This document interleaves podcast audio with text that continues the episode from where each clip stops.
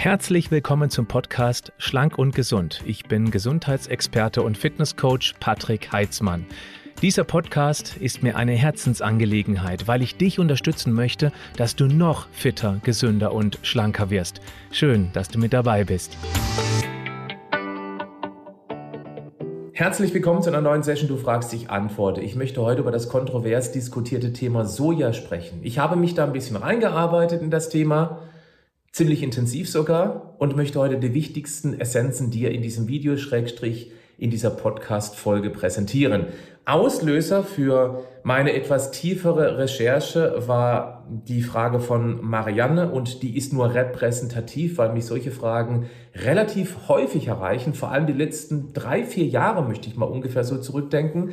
Die Frage von Marianne lautet, ich möchte weniger Fleisch essen dann auf Sojaprodukte umschwenken. Ich höre aber immer wieder, dass Soja schädlich sein soll. Ist da etwas dran? Also, erstmal ein paar Fakten generell zum Thema Soja, zur Sojabohne.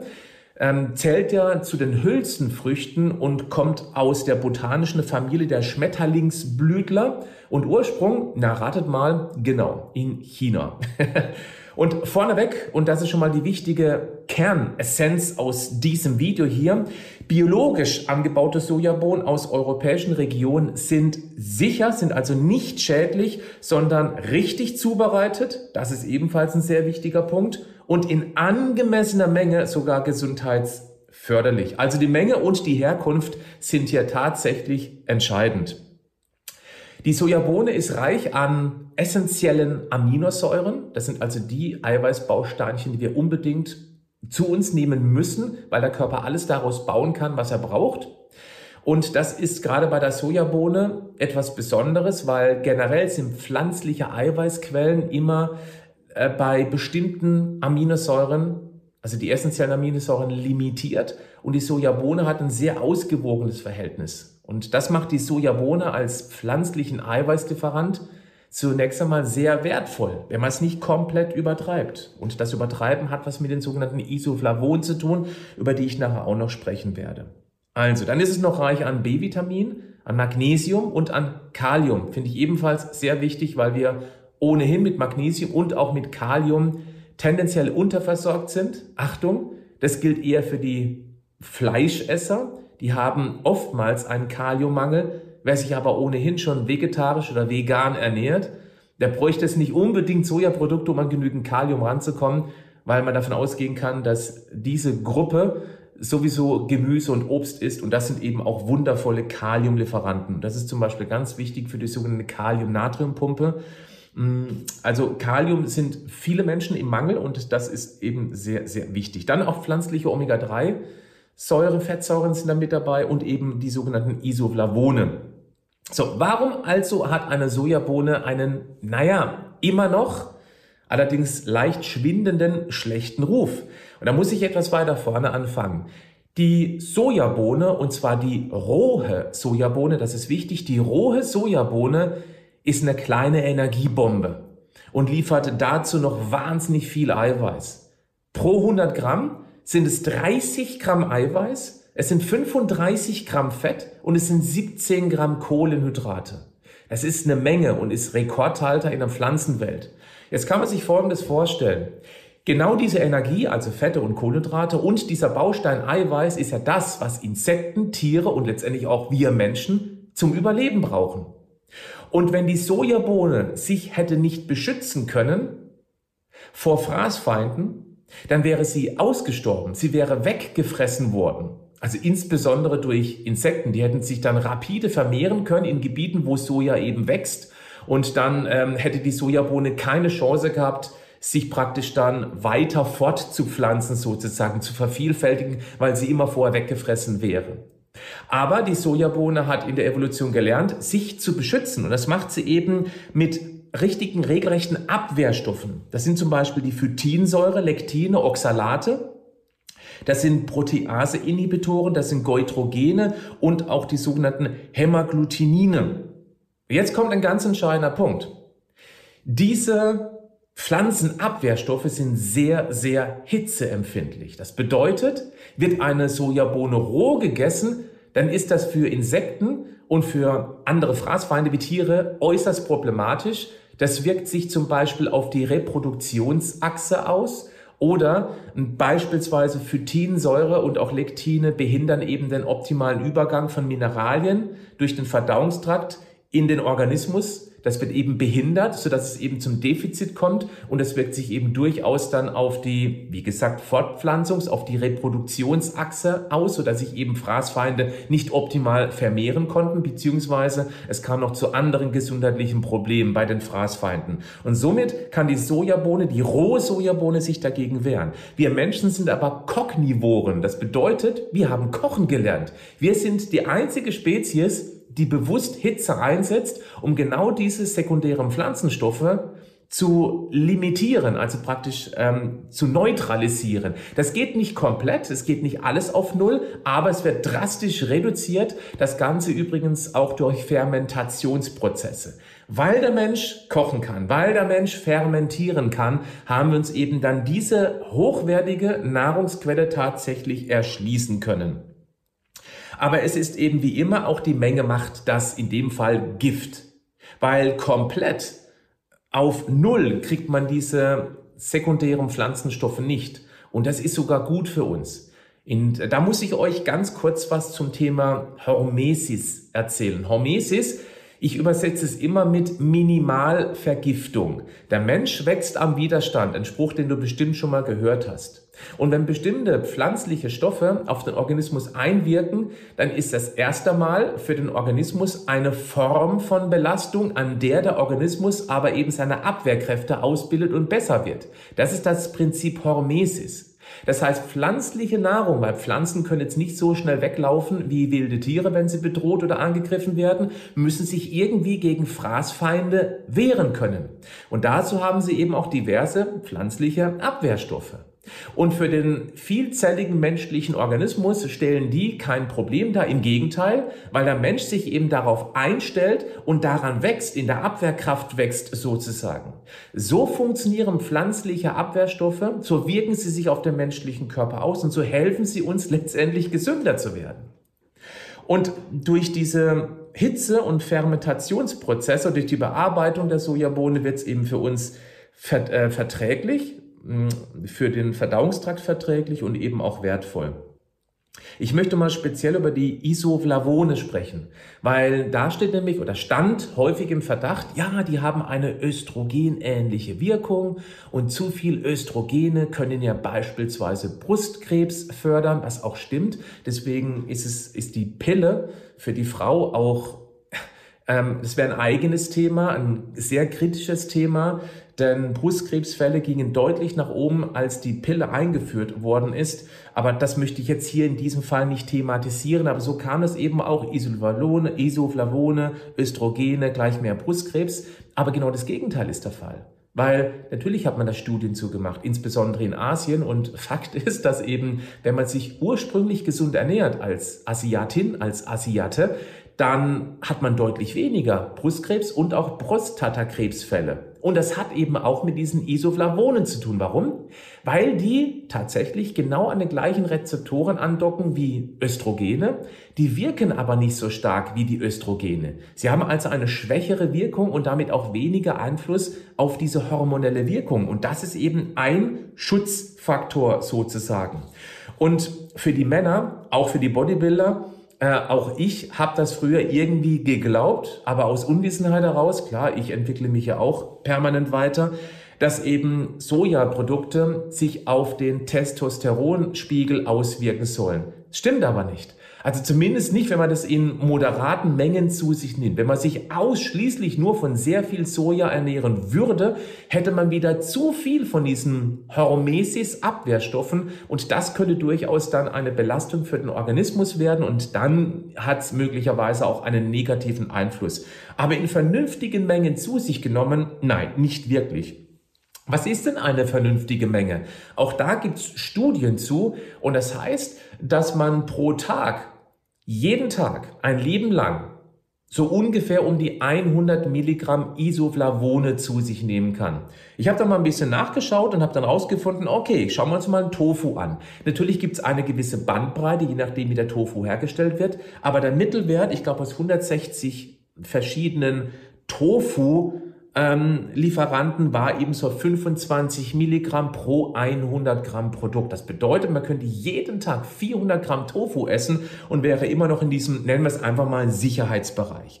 Ein Tempeh, der hat ungefähr 60 Milligramm auf 100 Gramm. Also dann wären es, ja, wie viel sind es dann ungefähr? Dann sind es ungefähr 150, 160, 170 Gramm Tempeh, was man täglich essen könnte. Sojamilch da gibt es eine große Bandbreite von 1 Milligramm pro 100 Milliliter bis 30 Milligramm. Also Mittelwert aus diesen ganzen Proben, die man genommen hat, liegt bei 10. Ja?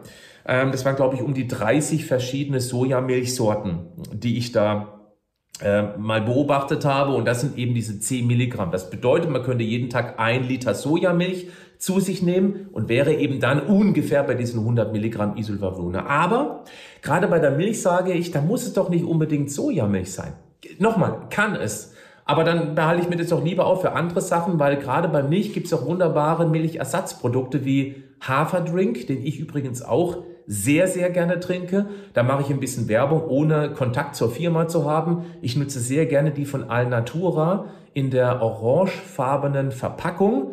Und das ist ein Haferdrink, der wirklich gut schmeckt, muss ich echt sagen. Und damit mache ich beispielsweise meine Shakes. Ja, also da brauche ich auch keine Kuhmilch mehr, weil mir die, der Haferdrink sogar noch besser schmeckt. Also wenn du Lust hast, bei uns gibt's den im Edeka. Es gibt auch viele, viele andere tolle Haferdrinks oder auch Mandeldrinks und solche Geschichten. Wenn du Lust hast, gib doch gerne mal, wenn du das YouTube-Video anschaust, in die Kommentare, ob du für dich einen sehr gut schmeckenden Milchersatz gefunden hast das ist die Bitte Nummer eins an dich. Und Nummer zwei, das finde ich bestimmt im Namen vieler andere auch noch viel wichtiger. Hast du einen Milchersatzdrink gefunden? Hafer, Mandel, sonst irgendwas? Vielleicht doch Erbsen? Gibt's nämlich auch mittlerweile ähm, was wunderbar aufschäumt, was man aufschäumen kann. Also ich nutze zum Beispiel die Oatly, würde aber gerne mal was anderes probieren. Also wenn du Lust hast, hau das mal bitte in die Kommentare rein, auch wenn es schon mehrfach drin steht, weil wenn eben von irgendeiner bestimmten Marke sehr häufig dann ein Drink auftaucht, den man gut aufschäumen kann, für einen Milchkaffee beispielsweise, dann kann man davon ausgehen, okay, das Ding ist erfolgserprobt aus der Community und dann kannst du gucken, okay, das tauchte siebenmal auf, also das probiere ich jetzt doch tatsächlich mal aus. Und so könnte man den Milchkonsum etwas reduzieren. Ich habe nicht grundsätzlich etwas gegen Milch, aber aus ethischen Gründen, ökologischen Gründen, ähm, und also Tierschutzgründen, warum nicht hier umschwenken, wo man überhaupt keinen ähm, Geschmacksverlust hat. Sogar, wie ich finde, ein Vorteil. Also ich trinke mittlerweile viel lieber ein äh, Haferdrink, aufgeschäumten Milchkaffee als mit normaler Kuhmilch. Muss ich ganz ehrlich sagen. Geschmacksmäßig, ja. Ähm, ja, vielen Dank für eine Schützung aus der Community. Jetzt bin ich ein bisschen abgedriftet, aber ich glaube, das wird einige interessieren. Also man braucht nicht unbedingt Sojamilch, es gibt wunderbare andere Möglichkeiten. Dann ähm, beim Soja-Isolat, das ist ja so das klassische Soja-Eiweißpulver beim Isolat, also eine hohe Konzentration, da liegt es ungefähr bei 90 bis 100 Milligramm pro 100 Gramm Pulver aber niemand schmeißt sich 100 Gramm Pulver in den Shake rein. Deswegen ist es überschaubar. Aber auch hier gibt's wunderbare Alternativen. Und wenn du mir vertraust, wir verwenden kein Soja-Isolat in unseren veganen Eiweißshakes. Wir nehmen bei uns Erbsen- und Reis Isolat. Dafür haben wir uns entschieden, weil die Aminobilanz wunderbar ausgeglichen ist. Man bekommt zum Geschmack auch sehr lecker hin. Also wenn du noch einen gut schmeckenden veganen Eiweißshake suchst, dann bitte schau mal in die Show Notes und schau bitte mal in die Beschreibung des Videos. Teste mal eine Dose, such dir einen Geschmack aus. Aktuell, Zeitpunkt der Videoaufnahme, haben wir vier Geschmäcker im Angebot. Das Sortiment wird wahrscheinlich noch wachsen, weil die Feedbacks sind einfach sensationell. Kann ich nicht anders sagen. Guck dir bitte mal die Bewertung an. Und ich finde, gerade wenn man eben einen veganen Shake hat, dann sollte er auch möglichst gut schmecken. Jetzt möchte ich gerne über das allergische Potenzial sprechen, weil das auch immer wieder angesprochen bzw. kritisiert wird. Da muss man ganz klar sagen, also ähm, ja, Soja zählt zu ein von den 14 Hauptallergenen, aber da zählt eben auch sowas dazu wie Fisch, Schalentiere oder Ei. Ja, das sind typische tierische Eiweißquellen. worauf man eben allergisch reagieren kann. Und ähm, wenn man jetzt ähm, die pflanzlichen ähm, Allergene noch mit dazu nimmt, dann ist Gluten, also Stichwort Zöliakie beispielsweise ein Thema. Und das ist dann sogar richtig schädlich, richtig gefährlich, beziehungsweise auch eine Erdnussallergie. Die gibt's natürlich auch. Und fällt mir gerade ein, ich weiß nicht, ob du das mal mitbekommen hast, es gab sogar einen dramatischen Todesfall durch eine Erdnussallergie und zwar ein Pärchen. Sie hatte eine drastische Erdnussallergie und ähm, sie ist gestorben, weil er sie geküsst hat. Ist kein Witz. Also er hatte sich wohl irgendwie abends ein Erdnussbutter-Sandwich gemacht, hat das gegessen und hat eben dann ja, seine Frau geküsst und die ist dann dran gestorben. Die hat nicht mal selber Erdnuss gegessen, nur durch den Kuss. Ah, das ist krass, die Geschichte, oder? Also, was ich damit sagen möchte ist, Todesfälle sind mir durch Sojaallergien nicht bekannt. Vielleicht gibt's das. Aber die Gefahr, dass man eben auf andere Produkte viel heftiger reagiert, die ist definitiv da. Also gerade bei einer Erdnussallergie, mit der ist echt nicht zu spaßen. Junge, Junge. Ähm, ja, was, wie würde sich sowas bemerkbar machen? Klar, Magen-Darm-Beschwerden, das ist immer so das erste, erste Indikator. Dann Übelkeit, Bauchschmerzen oder auch Hautausschlag, Jucken bis hin zur Nesselsucht. Und es kann auch, wenn es ein, eine schwere Allergie gegen Soja ist, dann eben auch Atemschwierigkeiten und Schwindel. Und selbstverständlich, und da lässt man es weg. Man spricht von ungefähr, da gibt es unterschiedliche Zahlen, ja, grob vier Prozent der deutschen Bevölkerung, der deutsch sprechenden Bevölkerung hat eben ähm, so Probleme mit Soja und für die ist es eben dann schlichtweg nicht geeignet. Das kann man auch da nicht irgendwie korrigieren. Ja, möglicherweise kann man mit einer, äh, mit einer Darmkur das allergische Potenzial etwas reduzieren. Das habe ich auch schon aus der Community als Feedback auf unsere Darmkur bekommen. Aber da muss man eben dann sehr feinfühlig sein und nicht auf Biegen und Brechen, weil ich jetzt ein sehr ethisch, moralisch korrekter Mensch sein möchte und ähm, mich vegan ernähren möchte und ich brauche halt irgendwo Eiweiß, Soja und sich durchquälen mit Bauchschmerzen und Hautausschlag. Ist klar, das ist natürlich völliger Quatsch. Jetzt möchte ich ähm, noch auf das Thema eingehen, weil es auch immer wieder kommt, auf die Abholzung der Regenwälder. Da muss man ganz klar sagen, dass 98 Prozent, 98 Prozent der Sojabohnen wird verwendet für die Massentierhaltung um die Tiere eben dann mit dieser hochwertigen Sojabohne, sprich mit Energie und Eiweiß zu versorgen. Das entspricht, ich glaube, 89 Prozent sind es bei 89 sind es bei den Tieren und die restlichen circa 12, 13 Prozent, die gehen dann für die Herstellung von Ölen drauf. Also gerade sowas wie ähm, ähm, Spritbeimischung beispielsweise, auch dafür wird Soja verwendet. Also nochmal, 98 Prozent nämlich circa 89 für Tiere und circa 11, 12, 13 Prozent, also ich weiß die genauen Zahlen jetzt nicht, die gibt es verschiedene Quellen, ähm, für, für Ölherstellung. 98 Prozent ist nicht für den menschlichen Verzehr, sondern indirekt. Und wenn man eben das Thema Regenwaldabholzung mit Sojaanbau ins Spiel bringt als Kritik ähm, der veganen Ernährungsweise, des Sojakonsums, da muss man ganz klar sagen, dass das Allermeiste in der Massentierhaltung und zwar mit riesigem Abstand landet. Und genau da haben wir ein ganz großes Problem, denn jetzt kommt noch ähm, gentechnisch verändertes Soja ins Spiel. Und damit ist tatsächlich nicht unbedingt zu spaßen. Also ich würde auch dringend empfehlen, dass wenn man Sojaprodukte konsumiert, dass man schaut, dass eben ähm, das Grundprodukt, die Sojabohne und eben was daraus gemacht wird dann, aus europäischer Herstellung kommt. Deutschland und Österreich sind ja wohl auch schon ziemlich weit vorne mit biologisch angebauten Sojabohnen, die eben nicht gentechnisch verändert sind. Und dann ist man da auf Nummer so, ist sicher. Wenn man aber Tiere isst aus der konventionellen Tierhaltung, die eben dann gefüttert worden sind mit durchaus selbstverständlich gentechnisch veränderten Sojabohnen, dann weiß man natürlich nicht, was man auf indirektem Wege da möglicherweise, da muss ich ein fettes Fragezeichen dran machen, an gesundheitlichen Einwirkungen später sich aufs Gesundheitskonto zieht. Verstehst du, was ich meine?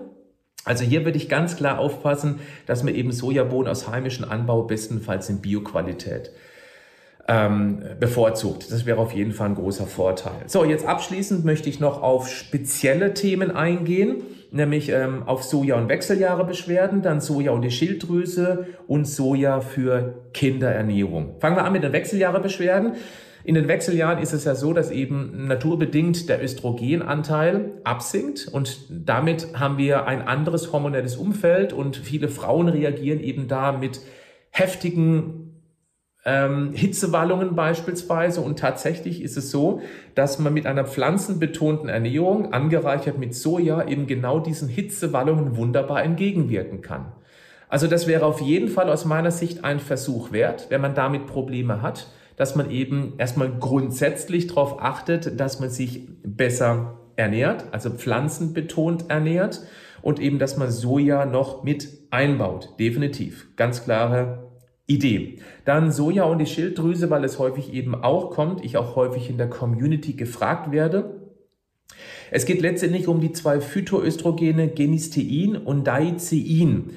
Und ähm, die sollen die Schilddrüsenhormonproduktion beeinträchtigen. Und das ist eben bei jemandem, der ohnehin schon eine Unterfunktion hat, durchaus ein Problem. Jetzt ist es aber so, dass das Problem weniger von diesen beiden ähm, Phytoöstrogenen kommt, sondern vielmehr von einer generellen Jodunterversorgung.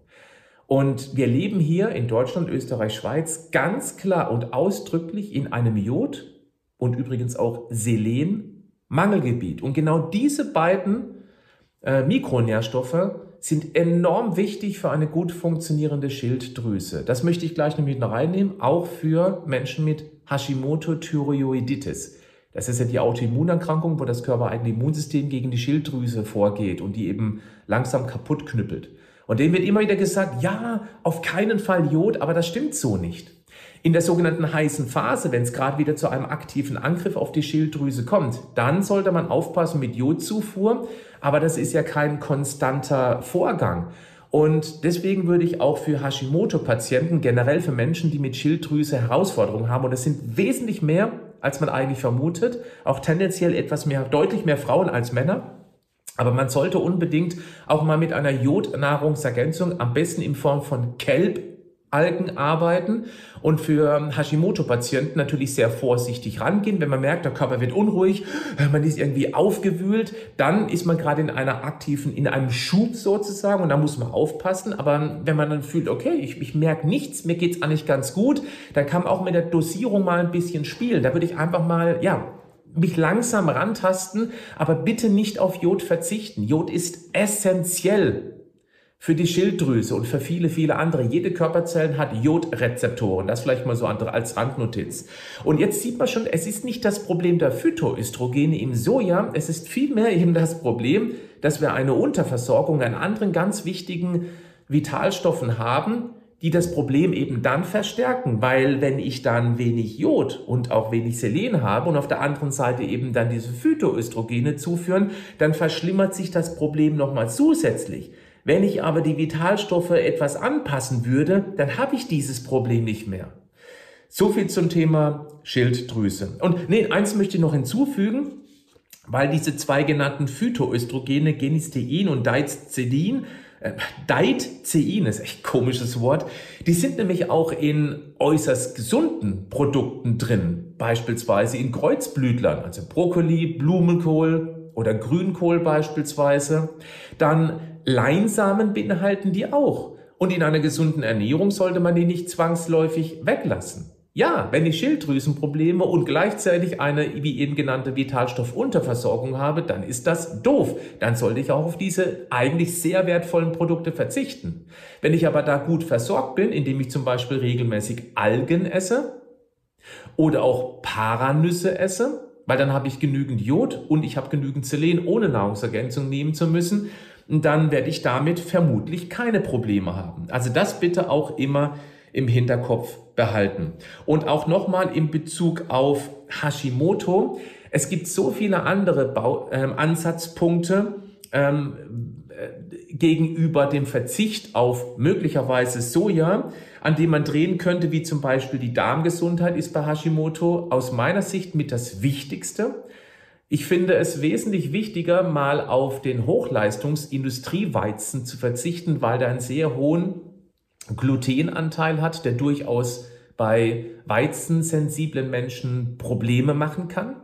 Also wenn man darauf verzichtet, als auf hochwertige oder auch äh, hochwertige Sojaprodukte beziehungsweise fermentierte Sojaprodukte, ähm, dann wäre das auf jeden Fall die aus meiner Sicht wichtigere Stellschraube, genauso wie auf die Lebergesundheit zu achten oder ähm, Entzündungen aus dem Körper rauszubringen, also eine antientzündliche Ernährung letztendlich sich anzueignen, beziehungsweise dass man eben auch versucht, ähm, den Vitamin D-Spiegel, Selen- und Jodspiegel eben auf ein vernünftiges Maß zu bringen. Ja, und natürlich das klassische Thema Abnehmen, weil alles, was den Körper in ein Normalgewicht reinbringt, bekämpft auch den eigentlich größten Gesundheitskiller und das sind diese stillen Entzündungen. Denn übergewichtige Menschen, das ist wie ein permanenter Schwelbrand im Körper, der die Immunabwehr durcheinander bringt und äh, einige fehlgeleitete Immunpolizisten greifen eben dann dummerweise auch mal fälschlicherweise die Schilddrüse an und so schließt sich der Kreis. Ich denke mal, das Thema Hashimoto haben wir damit ausreichend in Bezug zum Soja beleuchtet. Jetzt noch abschließend Soja für Kinder. Ganz klare Sache, Soja ist keine Säuglingsnahrung. Wenn man sich enorm gut auskennt, aber wirklich außergewöhnlich gut auskennt, dann könnte man solche Experimente machen. Ich bin dagegen.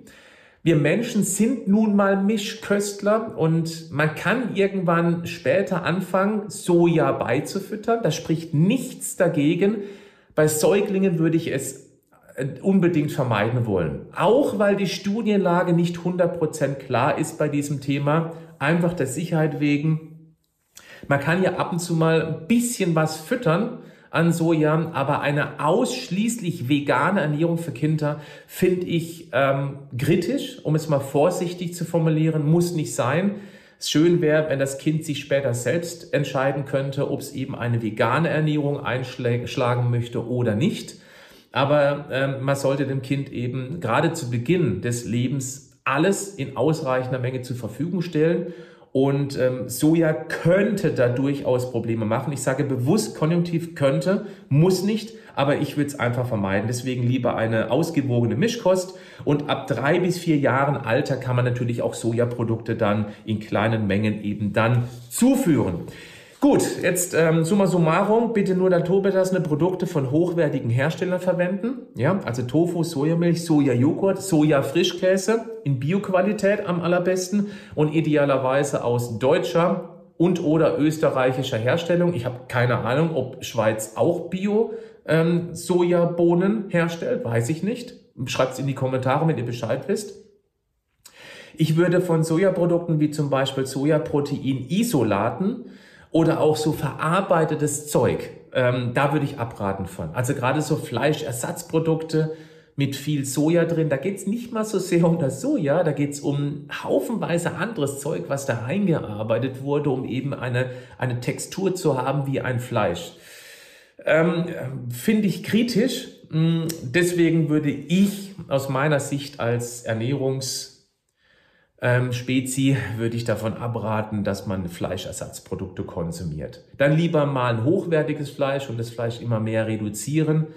Und ähm, gut, dann haben wir, glaube ich, zum Thema Soja mal eine ordentliche Bandbreite abgefrühstückt sozusagen. Mich würde sehr gerne deine Meinung interessieren, wenn du das YouTube-Video anguckst, wie du darüber denkst, über das Thema Soja, welche Erfahrungen du gemacht hast, ob du vielleicht noch eins, zwei, drei weitere Ideen beziehungsweise Ansätze hast, weil ein solches Video schafft es natürlich nicht, das Thema vollumfänglich bis in die Tiefe abzudecken.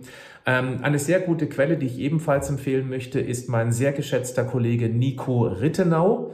Also sich mit seinen Inhalten auseinanderzusetzen, macht auf alle Fälle Sinn. Wer sich tiefer in dieses Thema reinarbeiten möchte, liebe Grüße an den Nico. Er macht wirklich eine ganz, ganz hervorragende Arbeit. Ein sehr geschätzter Kollege. Vielen Dank dafür. Und ähm, ja, wenn du, wie gesagt, nach einem hochwertigen veganen Proteinshake suchst, der auch noch richtig gut schmeckt, dann schau dir bitte mal die Links an in den Show Notes beziehungsweise in der YouTube-Videobeschreibung. Und ich freue mich auf einen regen Austausch zu diesem Thema. Würde mich sehr freuen, wenn wir da ein bisschen PS auf die Social Media Straße bekommen. Wir sehen uns nächste Woche wieder zu Du fragst, ich antworte. Und ich bleibe bei meinem Abschiedsspruch, bleib gesund, aber genau, mach auch was dafür. Bis dann, tschüss.